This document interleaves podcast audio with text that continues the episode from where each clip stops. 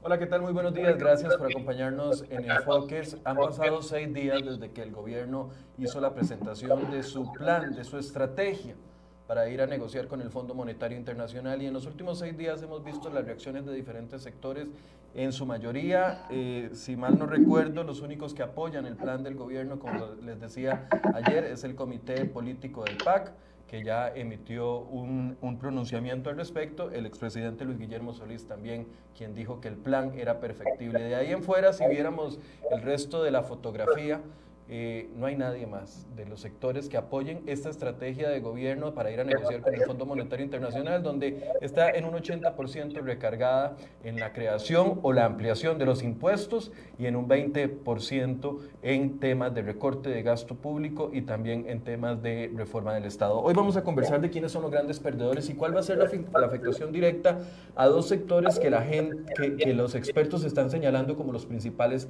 afectados, que sería por un lado la clase media, incluyendo no solo a los asalariados, sino también los trabajadores independientes y por otro lado las empresas. Hoy en la portada de Cere Hoy les traemos una nota donde por fin somos primero o seríamos primero en algo como país a nivel mundial, pero es un algo muy lamentable. Seríamos el país con el impuesto de renta más alto de toda la OCDE, solo por encima eh, Costa Rica sería el primero con todos los demás países en impuesto de renta menor. Vamos a discutir este tema con dos expertos en la materia. Uno es doña Carla Cogi, quien es la gerente general de la firma Deloitte, quien es experta en el tema de impuestos y ha estudiado el tema de los impuestos del país durante muchísimos años, y también el economista Eli Feinstein, que nos acompaña. Doña Carla, buenos días, gracias por acompañarnos. Hola Michael, hola Eli, buenos días. Eh, un placer compartir con ustedes esta mañana en un tema tan importante pues para todos, ¿verdad? Para todos. Don Eli, buenos días. Buenos días, Michael. Buenos días, Carla. Eh, un placer estar por acá. Como dice Carla, un tema importantísimo y hoy por hoy de mayor importancia en el país. Hoy por hoy, definitivamente, el de mayor importancia y el de mayor preocupación. Quiero empezar nada más haciéndoles la pregunta que le he hecho a todas las demás personas que nos hemos entrevistado durante estos días. El gobierno salió y nos dijo desde el jueves, desde la semana pasada, lo dijo el presidente de la República en dos ocasiones, lo dijo el ministro de Hacienda, lo dijo doña Pilar eh, Garrido, ministra de Planificación, y lo dijo el presidente del Banco Central, que el plan o la estrategia para ir a negociar con el Fondo Monetario Internacional era una estrategia balanceada. Esa es la primera pregunta que les tengo. ¿Ustedes ven, como expertos en cada uno de, su de sus campos, una estrategia balanceada para negociación con el fondo? Eh, don Eli, si me permite. Adelante, doña Carla. Este, primero, tal vez Michael, este, eh, la propuesta carece de estrategia. En lo personal considero que no hay una estrategia y por lo tanto no hay balance. Eh, nosotros como país y cualquier propuesta que el Ejecutivo presente de aquí en adelante debe de fundamentarse hacia dónde queremos llevar al país, cuál es el objetivo, cuál es la meta que Costa Rica debe perseguir para trazarnos cualquier hoja de ruta en razón de eso. La propuesta que se presentó el jueves pasado eh, es em, de una u otra forma medidas cortoplacistas que no están fundamentadas en una estrategia clara y eh, por supuesto que eh, no hay un balance entre la mitigación del gasto y la percepción de nuevos ingresos para el gobierno para poder optar por el, préstamo al Fondo Monetario Internacional.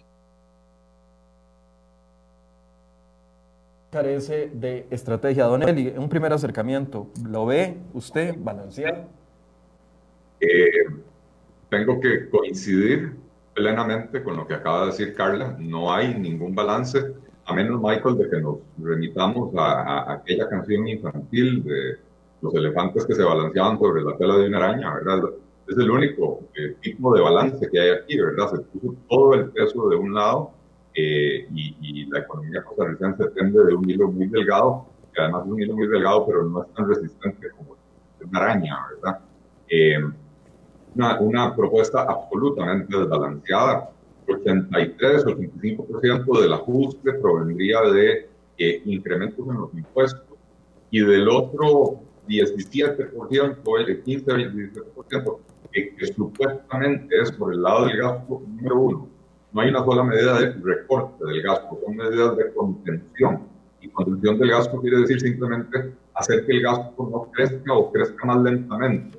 Y segundo, esa, de esa parte que tiene que ver con contención del gasto, más de dos terceras partes del ajuste que están ofreciendo es lo que se aprobó en la, en la regla fiscal en el año 2018. O sea, no hay prácticamente un esfuerzo nuevo. Eh, de manera que es una, una oferta, eh, una propuesta absolutamente desequilibrada, absolutamente nociva para la salud de una economía eh, y máxime en, en, las condiciones actuales en las que se encuentra el país y el mundo, ¿verdad?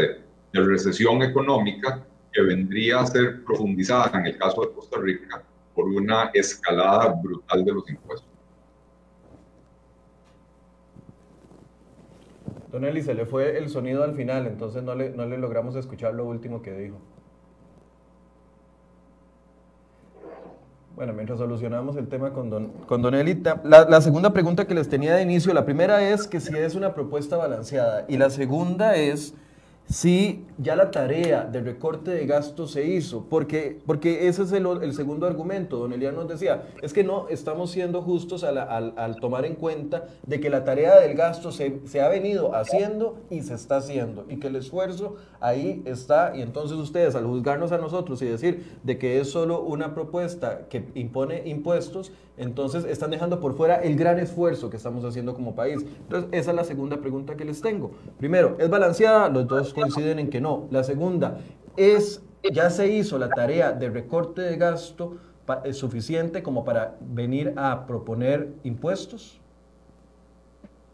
Doña Carla. Hay mucha, gracias Michael, hay, hay, mucha oportunidad en el tema de recorte de gastos, la tarea no se ha hecho al 100%. Recordemos que a finales del 2008 se aprueba la ley de fortalecimiento de las finanzas públicas, la cual se componía pues de, de cuatro grandes capítulos y uno de esos era el tema de la regla fiscal.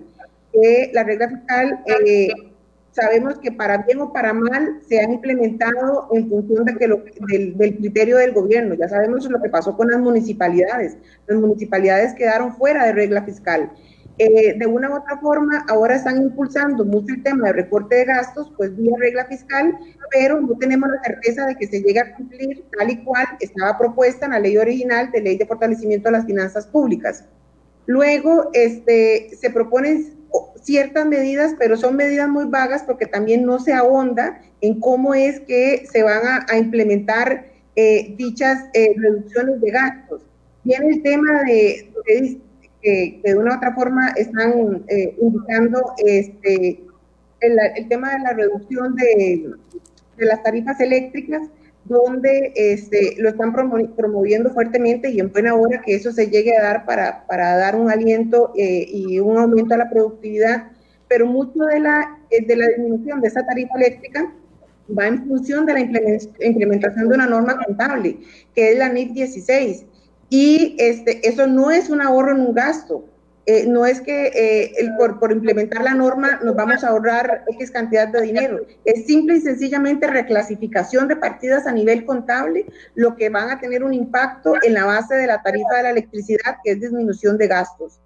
Considero y desde mi óptica este, fiscal, ¿verdad? que de una u otra forma es mi especialización, hay mucha oportunidad de mejora y de reducción en procesos que la misma administración tributaria hoy hace ¿Cómo va a ser posible que tengamos casos que se duren desde 11 a 15 años para que la administración tributaria dé respuesta? Esos casos tienen un costo para el país, eh, donde hemos visto que la administración tributaria o el gobierno ha tenido que desembolsar un millón de dólares en intereses porque el caso se resuelve a favor del contribuyente pasados 15 años.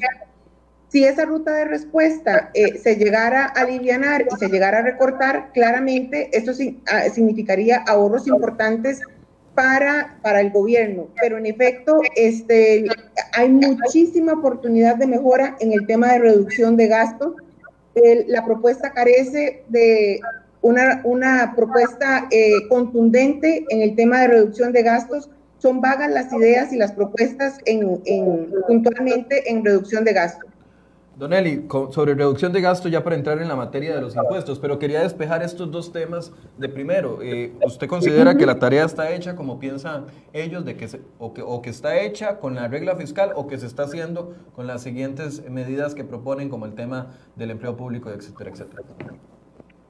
Eh, la respuesta, Michael, es un no rotundo. No, la tarea del gasto no está hecha. Eh, En la, en la, reforma fiscal, en la ley de fortalecimiento de las finanzas públicas que se aprobó en diciembre del 2018, como bien dice Carla, incluyó un capítulo con la regla fiscal que se suponía, de acuerdo, voy a utilizar las palabras de los funcionarios del gobierno, que ellos decían que su aplicación estricta haría que 60% que se, que se pretendía en ese momento viniera por el lado de la contención del gasto. Esa aplicación estricta nunca se dio. Nunca se dio porque inmediatamente empezó a ser cuestionada la regla fiscal.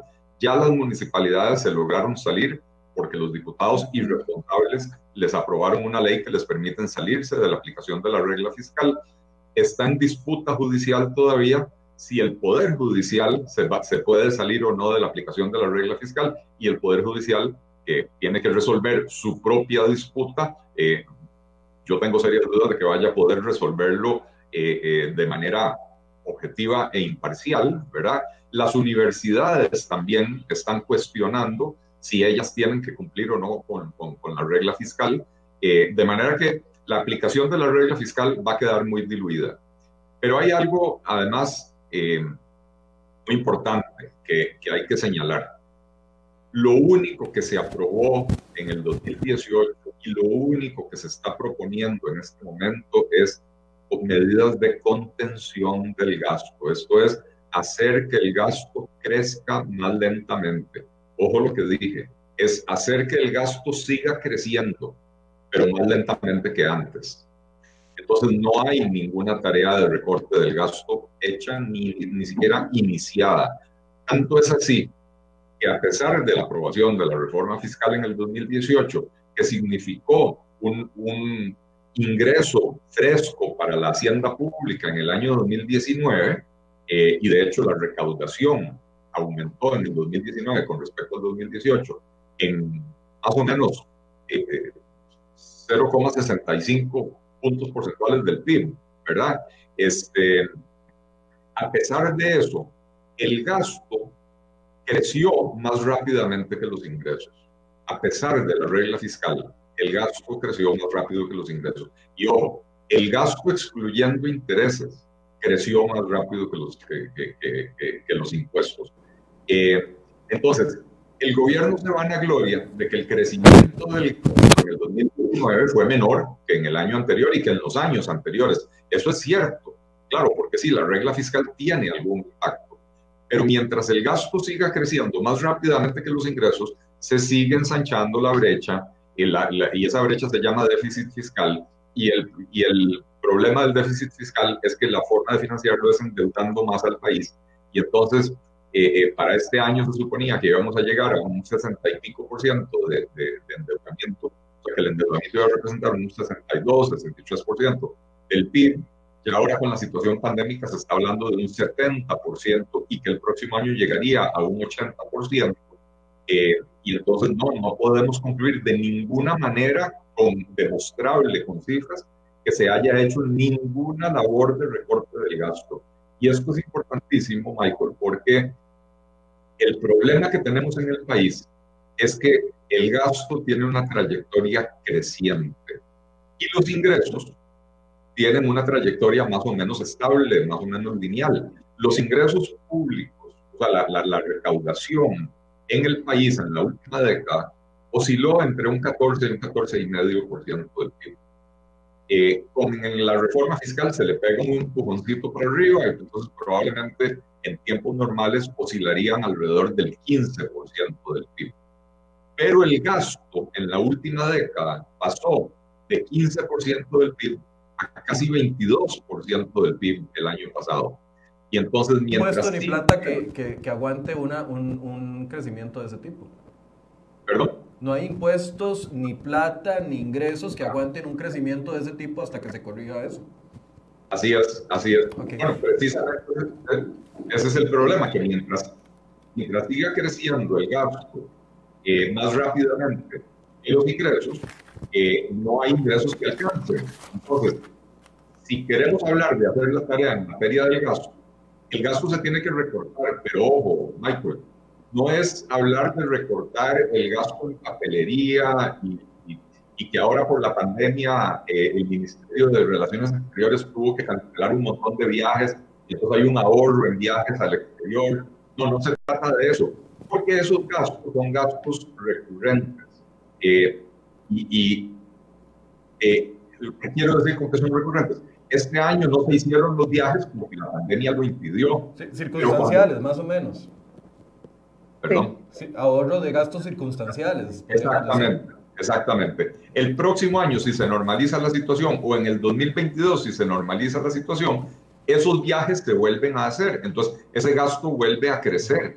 La única forma de, recortar el gasto permanentemente para que haya ese cambio que digo yo en la trayectoria, para que la trayectoria del gasto deje de ser creciente y se puedan entonces acercar los ingresos a los gastos, es haciendo una reforma estructural del Estado. Esto implica eliminar las duplicidades, cerrar las instituciones obsoletas, fusionar aquellas que están duplicadas, eh, hacer el gasto público mucho más eficiente, pero esto no se logra recortando el gasto en papelería y, digo, en viajes y galletas y licores. Ok, y la tercera pregunta ya para entrar en materia de las consecuencias es, eh, el ministro y la ministra han dicho en el discurso de que si no vamos con esta negociación con el Fondo Monetario Internacional en los términos que ellos la plantean, porque yo veo poca flexibilidad de parte de ellos, si le quitamos ese 80%, 75% de impuestos, esa propuesta queda en prácticamente absolutamente nada, pero nos, nos dicen tres cosas. Uno, que se va a disparar las tasas de interés. Dos, que el dólar va a subir a, a un promedio de hasta 3 mil colones y tres, que el país entraría en recesión. Están así, o sea, es o la propuesta del gobierno o dólar a 3 mil colones. Eh, eh, están así, porque lo que estoy tratando con estas primeras tres preguntas es de despejar los mitos que el mismo gobierno está metiendo en la discusión de, esta situación. Entonces, quiero escuchar ese, una posición con respecto a ese específico. Eh, ahí nada más eh, me, permito eh, acotar algo con respecto a lo que decía Eli ahora este, sobre el tema de los ingresos o del incremento de los ingresos en el 2019. Recordemos que mucho del incremento de los ingresos del 2019 se dio a, este, a la amnistía tributaria. Y la amnistía tributaria únicamente fue el efecto en ese periodo fiscal. Entonces, el 14.5 de incremento que hubo en el PIB de ingresos eso se va a venir abajo porque únicamente el, el, impacto fuerte que hay en recaudación este, a raíz de la ley de fortalecimiento de las finanzas públicas es la implementación del IVA. Y el IVA este periodo se va a venir abajo porque el consumo está paralizado. Entonces tendríamos que quitar del incremento de la recaudación del periodo pasado el efecto que tiene amnistía porque únicamente obedeció a algo circunstancial, a algo propio de ese, de ese periodo. Ahora bien, este, como país sí tenemos que hacer algo. Eh, para nadie es un secreto que nuestra economía está paralizada y no está paralizada por el tema de la pandemia. Se agudizó con el tema de, la crisis sanitaria, pero no es algo que se dio de marzo acá. O sea, una economía no se viene de pique en, seis meses. Si nosotros hubiéramos tenido una base sólida, eh, como, cualquier, una, como cualquier persona física, unos ahorros que respaldaran este, y que nos ayudaran a mitigar crisis futuras, no estaríamos en la situación en la que hoy como país estamos viviendo.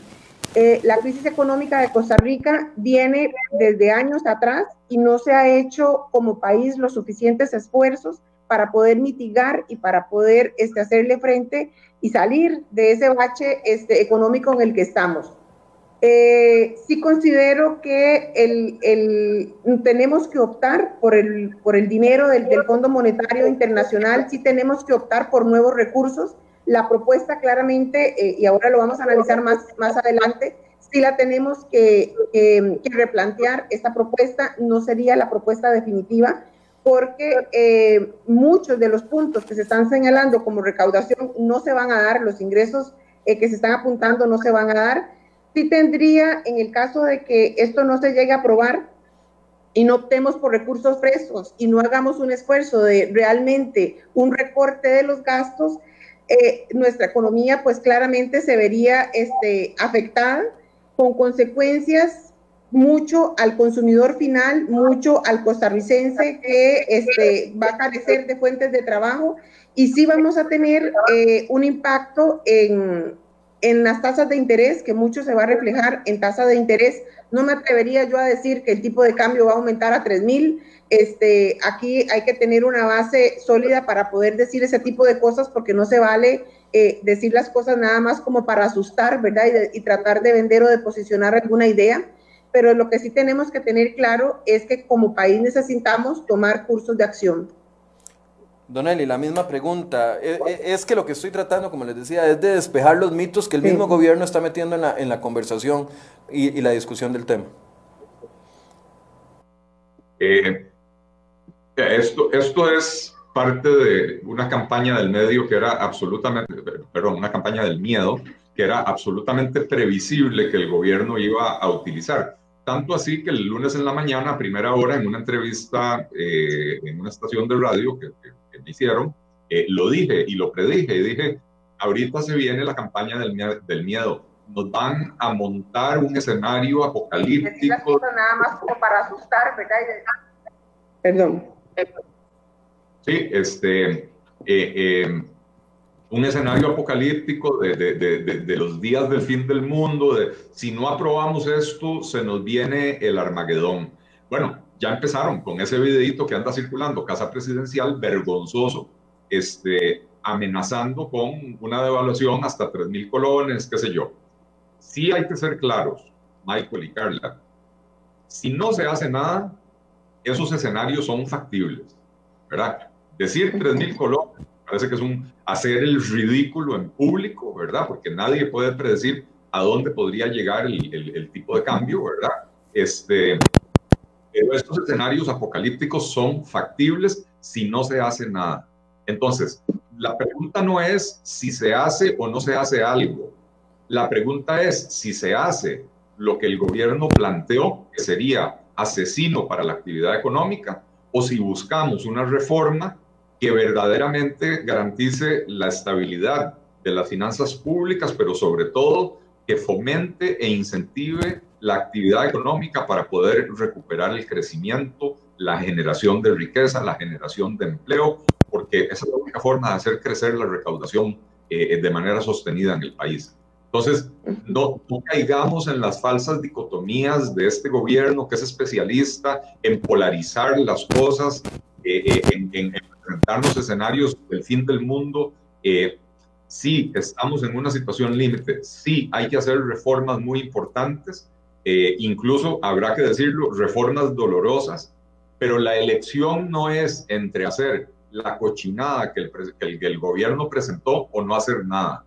La opción es entre hacer la cochinada que el gobierno presentó, que es asesina para la actividad económica, o hacer cosas mejores, mejor planteadas y que no es que no existen, porque hay muchas personas, muchos economistas, eh, eh, muchos especialistas en materia tributaria y en otros temas que hemos venido planteando otras opciones y otras ideas y otras reformas que se necesitan y se deben de hacer en este país y sin embargo el gobierno eh, no escucha, no le interesa escuchar. Okay. Esas son, entonces aquí tengo tres conclusiones. Primero, es mentira que es balanceado. Segundo, es mentira que ya se hizo el trabajo de recorte de gasto. Y tercero, es mentira que eh, tenemos que ir con esta opción o, ninguna. Hay, hay opciones distintas. Ahorita hablamos de las opciones. Ahora sí, en, tema de impuestos.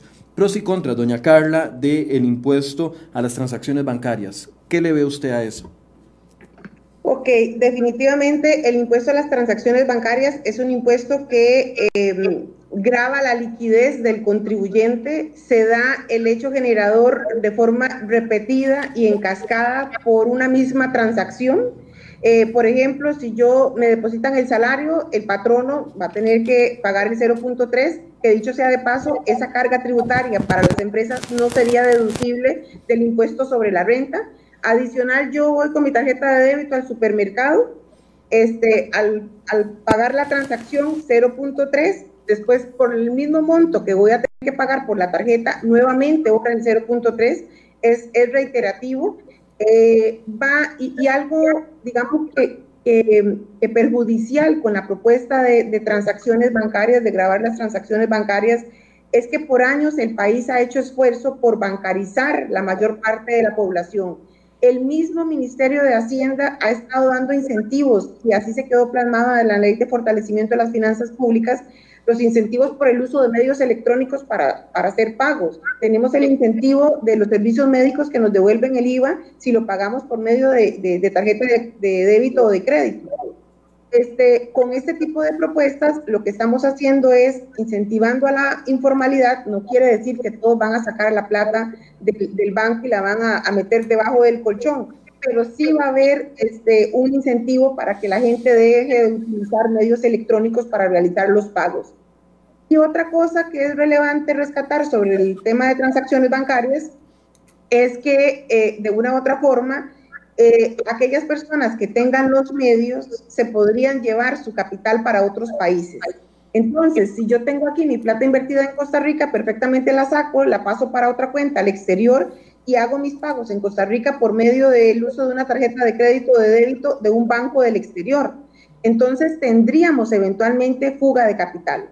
Eh, mucho de lo que se ha indicado es, este no es un impuesto nuevo, ya aplica en otros países, sí, claro, ya aplica en otros países, y la aplicación en otros países del impuesto de transacciones bancarias se dio bajo otra realidad muy distinta a la nuestra donde en economías como la de Venezuela o la de Argentina, donde han sufrido por, por las diferencias de cambio ¿verdad? y las fluctuaciones de cambio abismales y, y, la inflación que se ve en esos países, pues se han visto la necesidad de implementar e, este tipo de, de estrategias y de impuestos que han sido eh, de una u otra forma transitorios. Nuestra economía es muy distinta a la de Colombia o a la de, perdón, a la de Venezuela o a la de, o a la de Argentina Ahora, en Colombia el, el, impuesto está vigente, hay un impuesto a las transacciones bancarias del 0.4%, que valga decir que no es un artículo, es, es realmente eh, una ley fundamentada, donde hay exenciones claras. Ahorita la propuesta todavía eh, que plantea el Ejecutivo no, no tiene mayor fundamento, pero vemos que el tema de bancarización en Colombia es muchísimo menor que el de Costa Rica. Eh, realmente sí hay una tendencia a que la gente tenga, eh, pues de una u otra forma, tenga un incentivo para sacar sus recursos del banco. Don Eli, ¿qué pros y contras debe usted? Eh, pros ninguno. Pro ninguno. Excepto por el hecho de que es un impuesto tan fácil de cobrar, genera réditos para la hacienda pública de manera casi inmediata, ¿verdad? Sin ningún esfuerzo. Eh, y entonces en el, en el, corto plazo Hacienda va a percibir un incremento en, sus ingresos. Eh, para mí eso no es un pro, eso es un pro para Hacienda, pero para mí eso no es un pro porque eh, los efectos de mediano y largo plazo son muy nocivos. Ya, ya Carla cubrió algunos de ellos, ¿verdad? El efecto de desbancarización, el efecto de impulso hacia la informalidad, un país que antes de la pandemia ya tenía el 47% de sus trabajadores en el sector informal y, hoy con el nivel de desempleo probablemente eh, eh, esto va a crecer, si no es que ya creció. Este, eh, por otra parte, hoy hay un artículo absolutamente lapidario de, de Edgar Robles, mi colega economista, en el periódico La Nación, donde habla sobre los efectos eh, nocivos que tendría esto en los mercados de valores, en los mercados financieros, lo cual haría que el propio gobierno no pueda acceder a su, a de financiamiento donde coloca la deuda interna, porque este impuesto, como decía Carla, es un impuesto en cascada, pero además cuando usted está hablando de transacciones como las que se dan en esos niveles, que son transacciones a veces, digamos, en, en los mercados de liquidez y eso, transacciones que se hacen todos los días.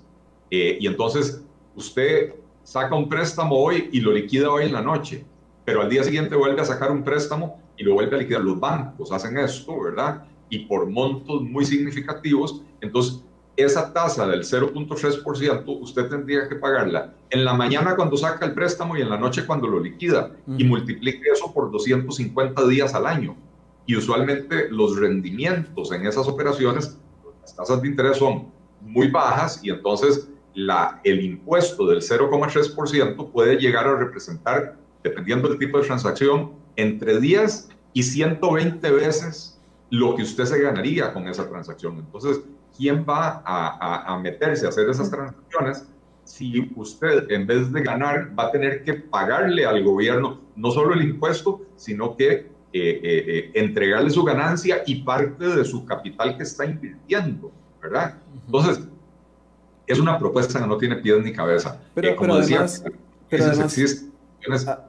totalmente diferentes. Yo no sé qué tenemos nosotros que, que, aprender de política económica de países como Venezuela, Ecuador y, Argentina que tienen este tipo de, de, impuestos, ¿verdad? Eh, el país latinoamericano que más ha logrado recaudar con este tipo de impuestos es Ecuador y lo máximo que ha logrado recaudar en un año es el 1% del PIB. Sin embargo, el gobierno eh, de Alicia y el país de las maravillas que tenemos en Costa Rica dice que va a recaudar el 3% del PIB. Este, es irreal, es absolutamente eh, eh, fantasioso, no, tiene, no tiene pies ni cabeza por ninguna parte, pero además, otra cosa que, que señalaba Carla, en los países donde existe esta vulgaridad de impuestos, por lo menos hay países que... Don Eli, se le, se le cortó, no le estamos escuchando. Se te está cortando, sí. En los países... Eh, ahí, ¿No me escuchan? ahora sí. Sí. Acérquese un eh, poquito a la compu, nada más. Vamos, ah, escucha, que la gente vea toda la carota de uno más fea. Aquí sí me escuchan. Sí, sí, sí, sí. decía que en los países donde se ha implementado. los países donde, hay, donde se ha implementado este impuesto por lo menos han tenido la decencia de incluir ciertas exoneraciones. Eh, eh, entre ellas, exonerar una cuenta bancaria por persona, de manera que a usted no lo castiguen, como decía Carla, cuando usted le depositan el salario, su patrono va a tener que pagar eso. Cuando usted eh, vaya a hacer una transacción con la tarjeta de crédito, le van a cobrar el 0.3%. Cuando usted paga sus servicios públicos eh, mediante pago automático en su cuenta bancaria en Internet, le van a cobrar eso. Cuando usted va al cajero automático a retirar la plata, le van a cobrar eso, ¿verdad?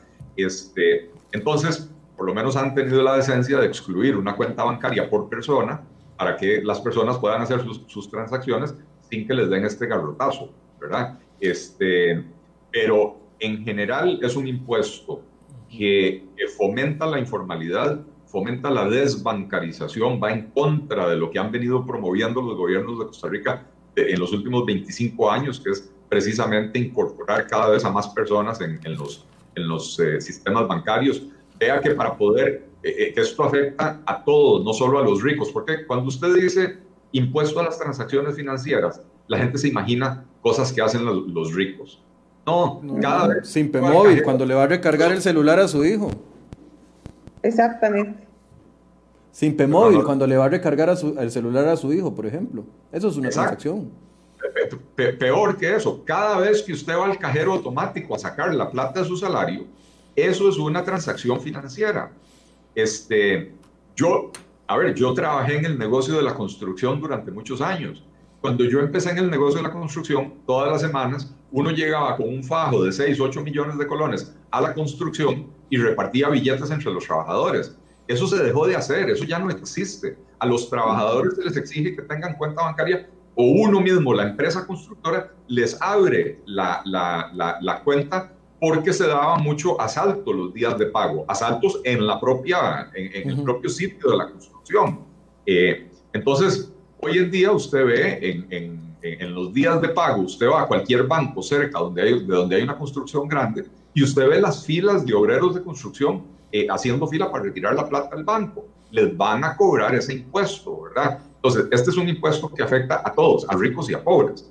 Eh, pero no nos engañemos por el título de transacciones financieras de que esto es algo que hacen los millonarios. Esto es algo que va a afectar a todos pero proporcionalmente más a la gente más pobre. Doña Carla, eh, estoy corriendo contra el tiempo porque doña Carla se tiene que ir y, quería aprovechar más el, tiempo. Michael, no, te preocupes porque les acaba de poner un mensajito para que me excusaran eh, del otro lado para poder, como arrancamos ah, un poco tarde acá y realmente el tema sí está muy interesante, entonces este, para ver si, si me excusan y, arranco un poco tarde del otro lado. Se, lo agradezco mucho, doña Carla, porque no quiero dejar por fuera el tema. perdón, tal vez antes de pasar, ahora Eli dijo algo muy importante. Yo a eso le sumo el también que este, mucho de la propuesta y lo que el, Ejecutivo ha estado, digamos que motivando para, para vender su propuesta es que eh, está basado en una base de progresión, ¿verdad? O sea, son impuestos progresivos los que yo estoy este, de una u otra forma incentivando. Eh, la, única parte progresiva que tiene esta propuesta es este, el aumento, no quiere decir que, que, uno esté de acuerdo, pero el aumento en las tarifas del impuesto al salario, del impuesto a las personas físicas y el impuesto a las personas jurídicas con actividad lucrativa. Este impuesto, el de las transacciones bancarias, es 100% regresivo. Perdón, ahora sí. Sí, doña, bueno, ya que tenemos unos minutos más, el gobierno justifica, y lo dijo el presidente del Banco Central y lo dijo también don Elian Villegas, que una tasa de 0.3 sobre las transacciones bancarias no motivaría a la desbancarización como ustedes eh, de una u otra forma lo, han dicho. Y decían ellos de que la tasa sí se tiene que manejar con cuidado, que en otros países se ha, se ha manejado eh, mal, pero tenemos que entender que esto es un Tobin, un Tobin criollo tipo PAC, porque no es el Tobin que se aplica en otros en, otros países, pero él decía, la justificación es, es temporal, entonces eso no va a, motivar a la gente a que vaya con un fajo de billetes, como dice Don Elling, a, pagarle a sus empleados. Y como es temporal y como es tan baja, dicen ellos, 0.3%, eh, por ciento, entonces eso no va a traer consecuencias. ¿Ustedes creen eh, eh, en ese discurso que nos están diciendo? No, no, definitivamente no. Si yo analizo de forma aislada el impuesto de transacciones bancarias y si fuera el único impuesto que, que, va a sopesar sobre, sobre el costarricense, de uno en efecto diría, mira, 0.3 no hay nada, perfectamente pago 3 mil colones por, por millón de colones. Eh, pero si ya lo analizamos a la luz de todo el paquete de impuestos que ya hoy tenemos en Costa Rica y que pesa sobre el contribuyente o sobre el costarricense, y adicional le sumamos el tema de la crisis económica en medio de la que estamos, eh, eh, eh, esto llega a sumar en cualquier presupuesto familiar o personal. de una u otra forma, el 0.3 sumado al IVA sumado al incremento de las, de las tarifas de impuesto al salario, que se eliminan los créditos familiares, que hay incremento en tarifas del impuesto sobre las utilidades, eh, llega a golpear cualquier presupuesto eh, personal y cualquier presupuesto de, de, una empresa, ¿verdad? Este, entonces no estaría yo tan de acuerdo en la afirmación que realmente el impuesto no va a golpear. Recordemos que eh, con este tema de la pandemia se ha levantado o ha despertado mucho emprendurismo. Vos ahora hablaste de, las transacciones Simple Móvil. Eh, el emprendurismo que ha nacido en estos últimos seis meses se apalanca mucho con el tema de pagos a raíz de la herramienta Simple Móvil. Esto tendería yo a creer que va a disminuir, porque claramente un 0.3 por todas las transacciones eh, va a golpear a cualquiera. Adicional, el, 0.3 está planteado, no hay exención alguna, únicamente las transacciones que se hagan, este, eh, que haga el Estado, la Tesorería Nacional, y cuando yo muevo plata de una cuenta eh, de un mismo contribuyente o de una misma persona, de una cuenta a otra. Eso es lo único que dice la propuesta. Entonces, volveríamos a los ejemplos anteriores, donde yo como persona física tendría que estar pagando el 0.3 por las mismas transacciones. Y ahí es donde sumado todo eso no hace de una u otra forma mucho sentido el decir, no, no, tendría lógica el decir que este impuesto no va a golpear el bolsillo de los costarricenses. Don Eli, la misma pregunta para pasar al siguiente tema. ¿Le, le convencen esos dos argumentos? Eh, los dos argumentos del gobierno. Sí, el, el, argumento que dice don, don Eliani, que también dice don Rodrigo, que como la tasa Tobin es tan baja de 0.3%, no afectará eh, o no motivará la desbancarización y que además como es temporal, entonces la gente no se va a salir del sistema bancario.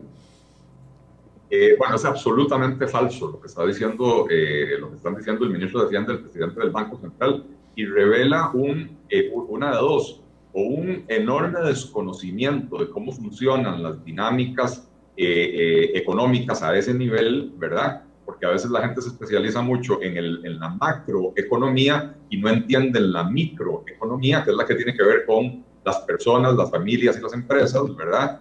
Eh, entonces no entienden la dinámica microeconómica o, lo que tienen es un nivel de cinismo imperdonable, ¿verdad? En un funcionario público. Para empezar, en otros países donde se ha aplicado esto, las tasas son similares o hasta inferiores. Eh, Yo donde he visto la tasa más alta, ahora no recuerdo qué país es 0.4, nosotros tenemos 0.3, pero también he visto países donde la tasa es 0.005, ¿verdad? O sea, que es como la treintava parte de lo que es aquí en Costa Rica, de lo que quieren poner aquí Ok, vamos al segundo punto y es el tema del impuesto, del aumento en renta. Un, segundo, Michael, Adelante. yo creo que hay algo más que es importante considerar, y es que en cuanto a que esto no va a, fomentar la informalidad porque, porque va a ser de muy corto plazo, eh, hay que entender que en esta crisis en la que estamos actualmente, donde el desempleo se nos disparó del 12% al 25%, donde el subempleo ahora está ubicado también en alrededor del 25%, donde el 15% de la fuerza laboral se retiró de la fuerza laboral. Estas son personas que antes estaban buscando trabajo y ahora ya ni siquiera lo buscan porque entienden que en las condiciones actuales es imposible conseguirlo. Entonces, esto está impulsando muchísima gente hacia la informalidad.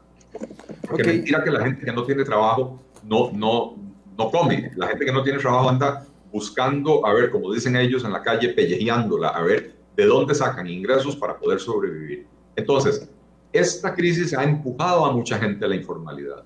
Y un impuesto como este, lo que, hace, lo que hará es hacer que estas personas no quieran regresar a la formalidad, que quieran dedicarse a negocios de puro efectivo y en la medida que puedan evitar las transacciones bancarias, las van a evitar. Y entonces, una vez que superemos la crisis económica y superemos la pandemia, vamos a tener niveles de informalidad mucho mayores que los que teníamos antes de la pandemia. Y entonces, sí, aunque esto sea de corto plazo, eh, tiene un efecto eh, muy marcado sobre la informalidad.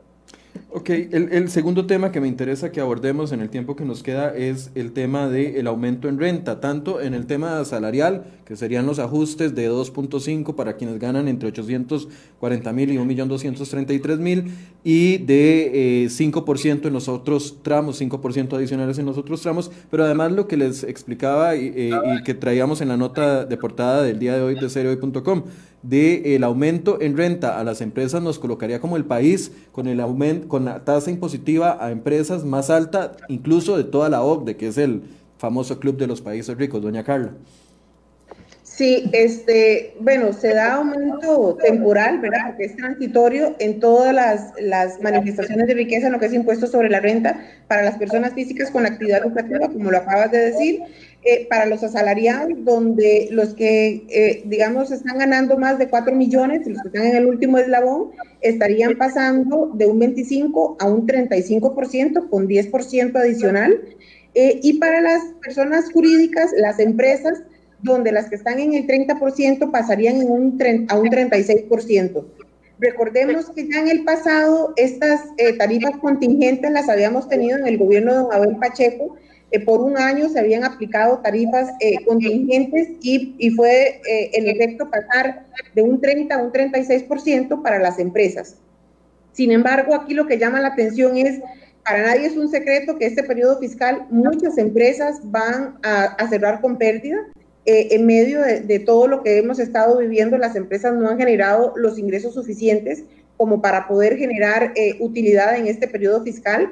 Adicional, eh, si nos vamos al sector exportador, han tenido grandes pérdidas porque sus productos no los han podido exportar, los han tenido que donar eh, dentro del territorio nacional, por lo tanto generarán pérdidas. Los que están en el sector automotriz, los carros no se han movido. O sea, hay mucho del sector comercio que su actividad se ha visto paralizada por claramente por el tema de, de, la pandemia sanitaria en la que estamos y el nivel de incertidumbre que todos los mercados están manejando. Entonces, una propuesta donde se dice que se va a aumentar la tarifa del impuesto, yo no la veo razonable porque no va a haber base imponible. ¿Qué gano yo con aumentar 6 puntos, 10 puntos eh, para una persona jurídica para grabarle eh, su utilidad si las empresas no van a generar utilidad? Y otra cosa, digamos que el otro año y pensando muy positivamente y a todos nos conviene, las empresas van a generar utilidad.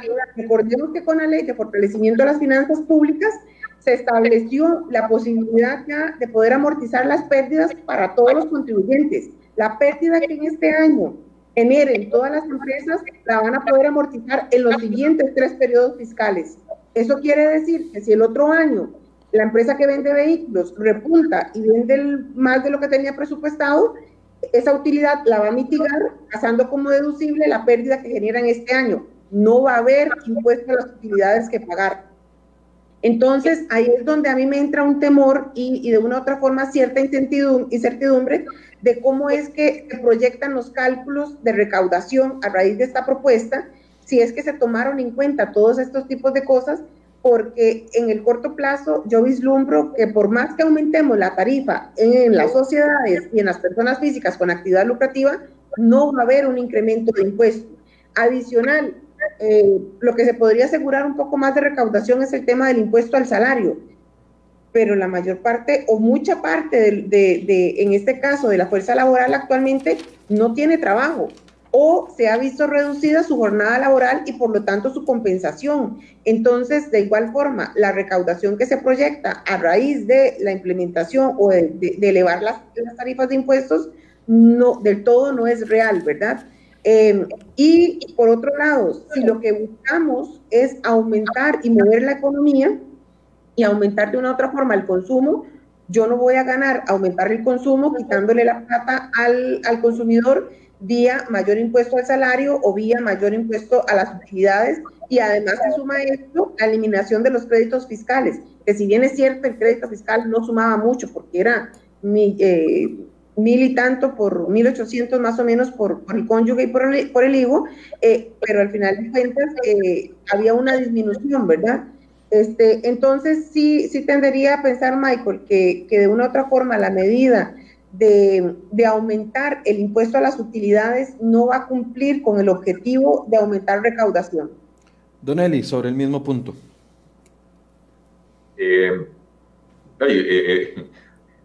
no, queda mucho que agregar. Carla ha dado una clase magistral eh, y voy a insistir en el punto de que evidentemente las autoridades económicas de este gobierno no entienden las dinámicas microeconómicas y no entienden el, el, impacto que esas dinámicas microeconómicas pueden tener sobre la actividad general de la economía, ahora sí, sobre la macroeconomía, porque una escalada de impuestos de esa naturaleza lo que provoca es una reducción de la actividad económica una, una contracción y en este caso que estamos partiendo de una posición de recesión, lo que hace es profundizar la recesión económica. Entonces, disminuye la probabilidad de que el próximo año haya una recuperación económica si estos impuestos entran en vigencia en los próximos meses, ¿verdad?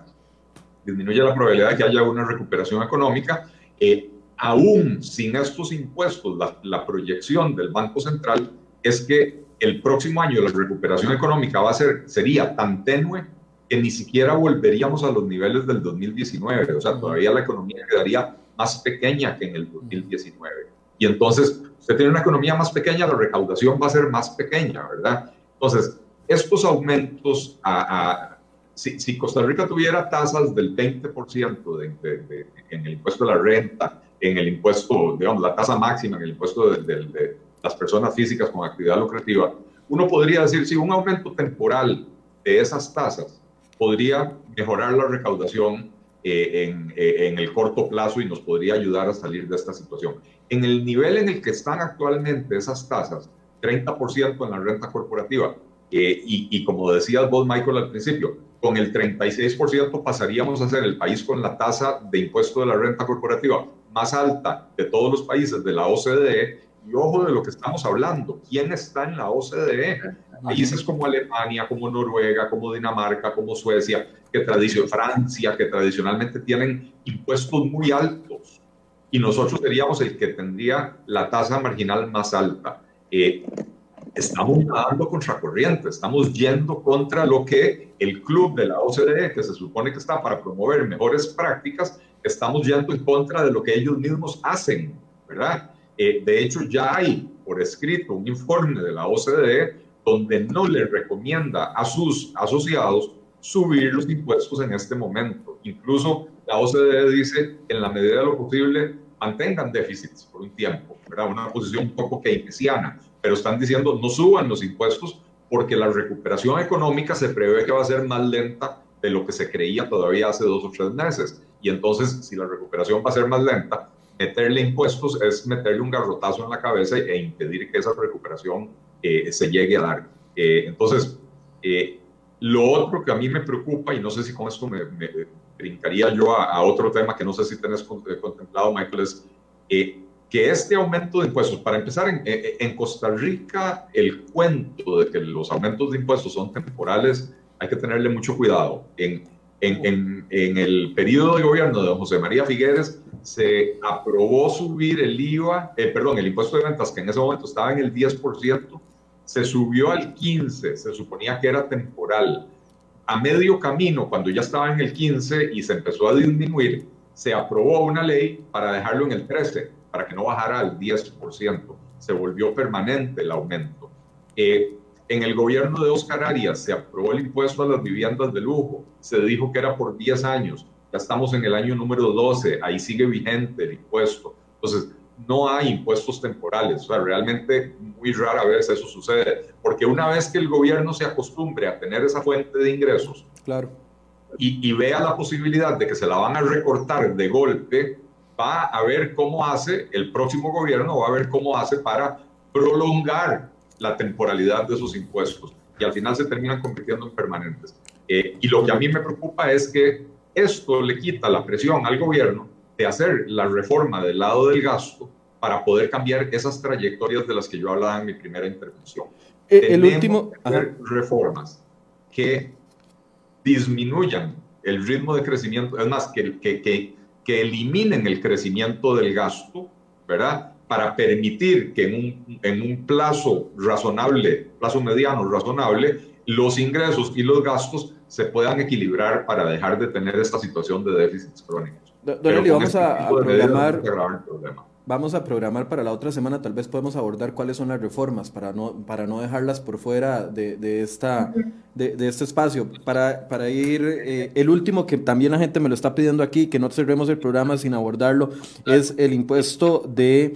Eh, bienes inmuebles, eh, el triplicar la tasa de bienes inmuebles, pasarla de 0,25 a 0,75 y entonces que las municipalidades se conviertan en recaudadores del Estado para cobrarles un 0,50 y trasladárselos a ellos para eh, eh, esta situación. Eh, doña Carla, ¿cómo lo ve usted? ¿A quiénes afectaría? Porque en los tres estamos demostrando que, bueno, solo en, renta si hay un sector exonerado, pero al menos en lo que es este, este de, bienes inmuebles y también el de las transacciones, afecta a todo el mundo. Casas mayores a 20 millones de colones, y yo sé que casas de 20 millones de colones son casas muy, muy, muy humildes, pero si ya valen 20 millones 100 mil, tiene que pagar. Eh, eh, triplicada la tasa del impuesto de eh, bienes inmuebles. Algo que llama la atención con la propuesta de, incrementar el impuesto de bienes inmuebles es un mismo hecho generador, el hecho generador es la teneduría de un bien inmueble, ¿verdad? El tener una casa, un terreno, ese es el hecho generador. Este, un solo contribuyente, que sería el propietario, con dos administraciones tributarias. En este caso, las dos administraciones tributarias sería gobierno local, que son las municipalidades que ya hoy recaudan el 0.25 por, por este motivo, y se suma ahora este, Hacienda, o sea, la administración tributaria con el 0.50. Entonces, un contribuyente, un hecho generador, dos administraciones tributarias. No está claro todavía la mecánica de recaudación. Si es que Hacienda lo que pretende es que la municipalidad recaude el 0.75 y luego se lo pase, le pase el 0.50 a, gobierno central. Esa mecánica todavía, eh, eh, por lo menos del, documento, no se, no se desprende eh, así claramente. por supuesto que se verían afectados clase media baja hasta el clase alta, donde además eh, el, que tiene una vivienda con un costo mayor a los 106 millones de colones, también estaría pagando el impuesto solidario o el famoso, o llamado popularmente, el impuesto a las casas de lujo, eh, donde por un mismo bien, pues pagaría el 0,75 más el de casas de lujo. adicional, vean que se ha dicho mucho que esto va ligado al tema de un requerimiento que hace la OCDE la OCDE nunca ha hablado de, tasar los bienes inmuebles. La OCDE lo que ha hecho referencia es un impuesto al patrimonio. Y el impuesto al patrimonio es distinto al impuesto sobre bienes inmuebles. Ya las municipalidades se pronunciaron y han indicado la morosidad actualmente con una, con una tasa del 0.25 es una morosidad alta. Pasamos a 0.75 y definitivamente se va a incrementar el tema de la morosidad porque los recursos son limitados, las fuentes de ingresos de las familias seguirán siendo las mismas. Entonces, sí es un impuesto que directamente va al presupuesto y afecta el presupuesto de cualquier familia. Y aquí es de una familia que tenga una casa que valga 20 millones, 100 mil, ya tiene que pagar el impuesto y, y sí aumenta mucho el tema de, o afecta mucho el tema de flujo porque es un 0,50% adicional. Además hay un tema que habría que abordar si el impuesto es excesivo, o sea, e, el tema de legalidad del impuesto. Yo me imagino que para hacer la propuesta se analizó de que eh, esto no se vaya a caer eh, con un salacuartazo, ¿verdad? O, que alguien tenga eh, en la mente interponer un recurso este, ante la sala porque se considera este impuesto confiscatorio, el 0.5 realmente adicional para un 0.75 es un impuesto alto me imagino que ya se lo hicieron, pero la posibilidad existe. Entonces, ¿para qué desgastar eh, a la ciudadanía, al mismo gobierno, en hacer este, una propuesta donde eventualmente eso tendría algún vicio de nulidad?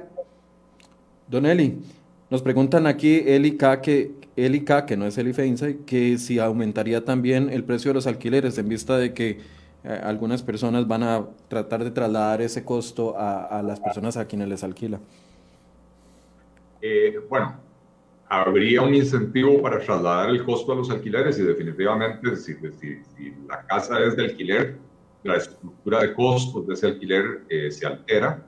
Eh, en estos tiempos actuales donde lo que hay es una enorme desocupación de, locales comerciales, de viviendas, le, le va a resultar muy difícil al propietario trasladar eso al alquiler. Pero si este impuesto que se pretende permanente, este no es de los temporales, eh, si este impuesto pasa y se convierte en permanente, eventualmente sí se va a trasladar a los alquileres. Entonces se traduce en un costo adicional también para las personas que no tienen vivienda, ¿verdad? Yo creo que aparte de todo lo que señaló Carla, eh, y, y quiero agregar uno cuando Carla es la experta en impuestos por antonomasia de este país, ¿verdad? Eh, pero, eh, en, en, adición a eso, yo creo que hay que agregarle una observación más, y es la grosería que es este impuesto. Eh, porque para las personas que tienen vivienda, en general, o sea, su vivienda primaria donde reside, no es un activo que genera ingresos. entonces, es un activo no líquido. Y lo que daría este impuesto es obligar a las personas a sacar de su liquidez para pagar este impuesto sobre un activo que no genera esa liquidez. Y entonces, si usted ya tiene sus ingresos comprometidos, si usted ya está en una situación apretada y es dueño de su casa, entonces ahora de sus ingresos, de, lo que usted usa para la comida, para, eh, la educación de sus hijos, etcétera, de ahí va a tener que sacar un poco de plata para pasarle a un gobierno voraz y glotón eh, que, no quiere poner en orden eh, su gasto, ¿verdad? Eh, entonces, es un impuesto que golpea doblemente duro, ¿verdad? Porque cuando a uno le, le tasan, cuando a uno le, le graban los flujos de ingresos, también tiene efectos nocivos, como lo discutimos ahora en, en el segmento anterior. Pero por lo menos le están tasando a uno, le están grabando a uno dinero que uno está generando es que en este caso le están grabando a uno algo que no genera dinero y entonces pagar ese impuesto es doblemente difícil. ayer me escribió una señora, Don Eli, que tiene eh, una herencia, en herencia una tierra que le sale bastante cara. Es una persona pensionada que por alguna razón no le pedí explicaciones de por qué no vende su tierra o no, porque no me corresponde. Pero también me ponía este punto. Yo tengo la tierra ahí, es herencia, no tengo el dinero, me esfuerzo mucho por pagar eh, trimestralmente los impuestos para que la tierra se mantenga al día. Eh, porque creo que tiene una construcción o algo ahí, pero es una herencia, yo no tengo ingresos y entonces se me va a triplicar, voy a terminar perdiendo la propiedad porque simple y sencillamente no tengo dinero, de, e, esa, esa tierra no me genera ningún, ningún ingreso. Esto surge, Michael, de esa mentalidad eh, socialista de que los terratenientes son, primero, personas millonarias y segundo, personas malas. Este, y, ojo, terratenientes, o sea, las personas que tienen tierra. Usted es un terrateniente, así tenga un terreno de 150 metros cuadrados. Usted ya es un terrateniente, ¿verdad? Eh, entonces, de esa noción socialista, comunista, eh, está en Marx, el, el, el, capital de Marx, la tierra no genera nada, solo, solo, solo el trabajo genera valor, según la teoría marxista del valor, ¿verdad? Este, entonces, como la tierra no genera nada y usted la tiene, usted es un millonario, entonces pague todos los impuestos que tenga que pagar. ¿verdad? Entonces, el caso de esta señora que vos estás describiendo, claro, heredó una tierra, ella no tiene ingresos, eh, y bueno, ¿cómo hace para pagar ese impuesto? Precisamente por eso señalaba yo ese, ese punto, ¿verdad? Que digamos que es lo único que le tenía que agregar yo a la, a la explicación que dio Carla. Eh, es un impuesto que es terriblemente grosero y que una vez más, a ver, una persona que está en una situación económica obligada, no le va a gustar que le tripliquen el impuesto, pero esa no es la persona que se va a ver en mayores dificultades. La persona que se va a ver en mayores dificultades es quien ya tiene una situación económica apretada, o sea, el 90% de los costarricenses, eh, o que ni siquiera tiene ingresos, pero sí tiene propiedades, ¿verdad? Esas son las personas que se van a ver más afectadas con este impuesto eh, eh, tan grosero como es el, el impuesto territorial. Doña Carla, una, una conclusión. Michael, nada más, nada más si me permiten, con el tema del incremento en el costo del alquiler, tal vez yo, yo ahí difiero un poquito, porque recordemos que con eh, finanzas públicas, con la ley de fortalecimiento en el 2008, se introdujo el nuevo capítulo 11, el de ganancias de capital. Entonces ya hoy muchos de los que tienen bienes de alquiler y perciben ingreso por alquiler, pagan el impuesto no sobre eh, el, el ingreso neto, sino sobre ingreso bruto. Eh, o sea, es una tarifa flat del 15% sobre el ingreso bruto menos, le dan la posibilidad de deducir sin ningún comprobante un 15%, sobre la base del 85 aplican el 15%. Entonces, indistintamente de los costos que tenga el dueño del inmueble, eh, hay una forma de tributar que es distinta. Adicional, el, valor del metro cuadrado de las propiedades lo establece el mercado, es por oferta y por demanda. Entonces, eh, eh, no tendería yo a pensar que influya tantísimo en el precio del alquiler este aumento en, bienes inmuebles. Claramente que el, dueño del inmueble se va a percibir menos porque va a tener un gasto adicional, pero de cara al, inquilino no creo que se vea reflejado eso por la forma, por la forma en que hoy se calcula el, impuesto a las utilidades. Sí, que ahorita el mercado inmobiliario está muy, muy detenido, entonces hay mucha oferta, entonces la gente está peleando por tener el bien ocupado con, a, cualquier precio. Eh, una conclusión a ambos, por favor. Doña, doña Carla, si gusta empieza usted. Perfecto, gracias. Vean, este, yo creo, me gustaría hacer un, llamado a la conciencia porque al final de cuentas eh, todos los costarricenses nos hemos siempre sentido muy orgullosos de nuestro país. Eh, de una u otra forma, este, el, el, que nos reconozcan porque somos un país pura vida nos llena de orgullo. Eh, y en lo personal a mí me llena de orgullo. Hemos trabajado todos y todos hemos aportado lo que de una u otra forma también hemos podido hacer, ¿verdad? Entonces, yo lo que quiero eh, em, pues hacer es un llamado de atención en que la situación del país es una situación complicada.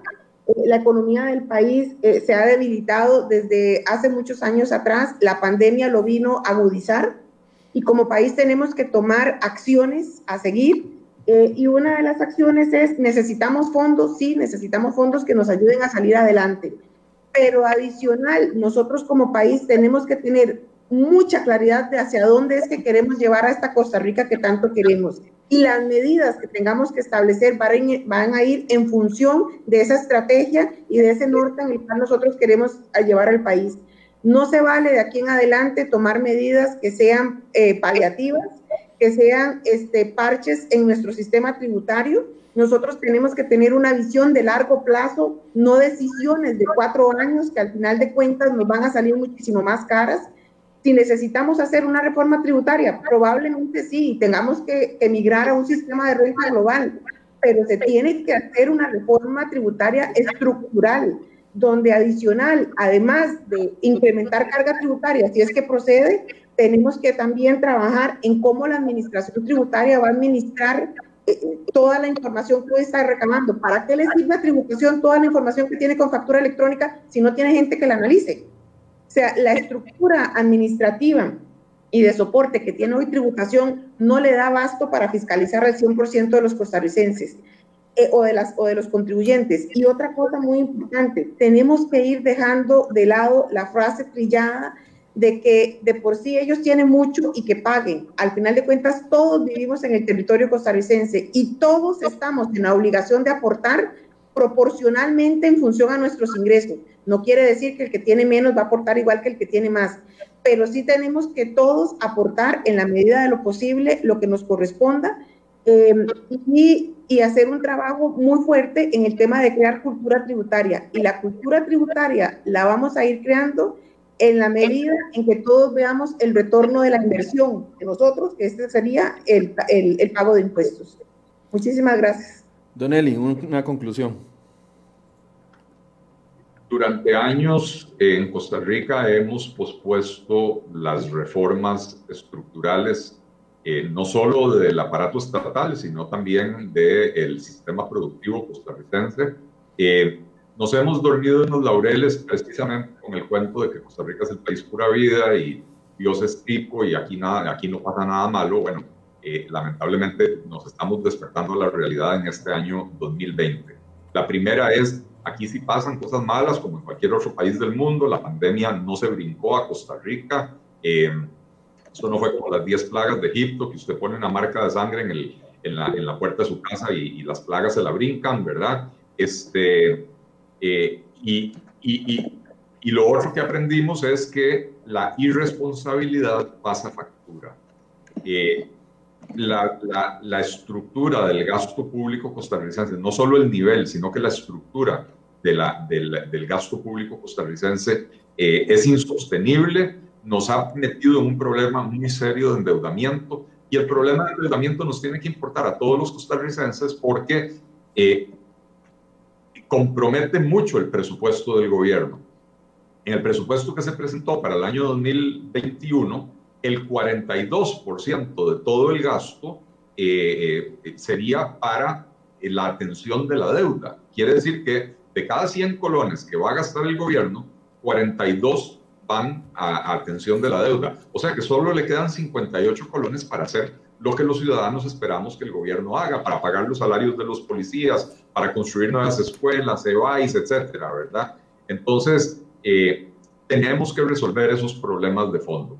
Esos problemas de fondo no se resuelven creando un parche, sobre todo un parche tan grosero como este que quiere meter ahora el gobierno. Eh, creo que eh, eh, Carla hacía mención a esto en su, cierre, en su conclusión. Necesitamos pensar en una estrategia de largo plazo. ¿Cuál es la Costa Rica en la que queremos vivir? Yo por lo menos quiero vivir en una Costa Rica próspera, que genera oportunidades, donde todas las personas tienen la posibilidad de acceder a la educación y concluirla, y no la Costa Rica en la que vivimos hoy, donde el 70% de los jóvenes no terminan la secundaria, ¿verdad? Entonces yo quiero vivir en una Costa Rica más próspera y más solidaria, pero solidaria en el sentido de que las oportunidades de las personas son reales y no solidaria en el sentido de que a, los poquitos que tienen éxito los garroteamos para quitarles la plata para darles al, al, al 70% que no tiene la posibilidad de tener éxito. Eh, y dentro de esa estrategia, entonces, hay que pensar en cuál es el aparato estatal que necesitamos cómo hacemos para financiarlo de manera que sea sostenible en el tiempo, en vez de estar cayendo cada cierto tiempo, cada eh, 6, 8 o 10 años, en una crisis de esta naturaleza, que ojo, la pandemia la vino a agravar, pero esta crisis se estaba cocinando desde mucho antes de la pandemia y no hicimos lo que teníamos que hacer para corregir.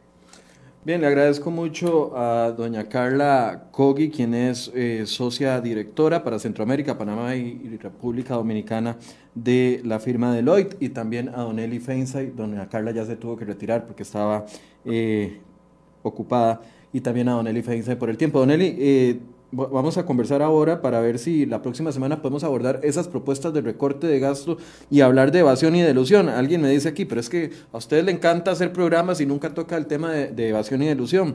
Vaya al programa de ayer. Ayer hablamos con UCAEP y con AmCham, dos cámaras empresariales, empleadores en el país, y hablamos del tema de evasión y de ilusión. No importa. es un tema que tenemos que también seguir tocando y lo vamos a tocar la próxima semana al presidente. El presidente está invitado desde hace como ocho meses y no nos da entrevista. A la única persona que le ha dado entrevista al presidente es un programa de opinión de Radio Colombia. Solo a ellos les, ha dado entrevista durante la pandemia. Igual nosotros seguimos gestionando. Hay un montón de gente que no nos da entrevista, pero bueno, a los que me piden que invite al vino, al vino no le gustó la última entrevista que le hicimos, entonces al vino ya no nos da entrevista. Pero bueno, eh, eh, así es este ejercicio. Algunos quedan contentos, otros quedan enojados. Gracias, Don Eli. Ah, tal vez la otra semana podemos abordar esas ideas de recorte de gasto específicas. Perfecto, Michael. A, tus órdenes y gracias por la invitación. Y gracias a ustedes por su compañía. Eh, los esperamos con más de enfoques mañana a las 8 de la mañana.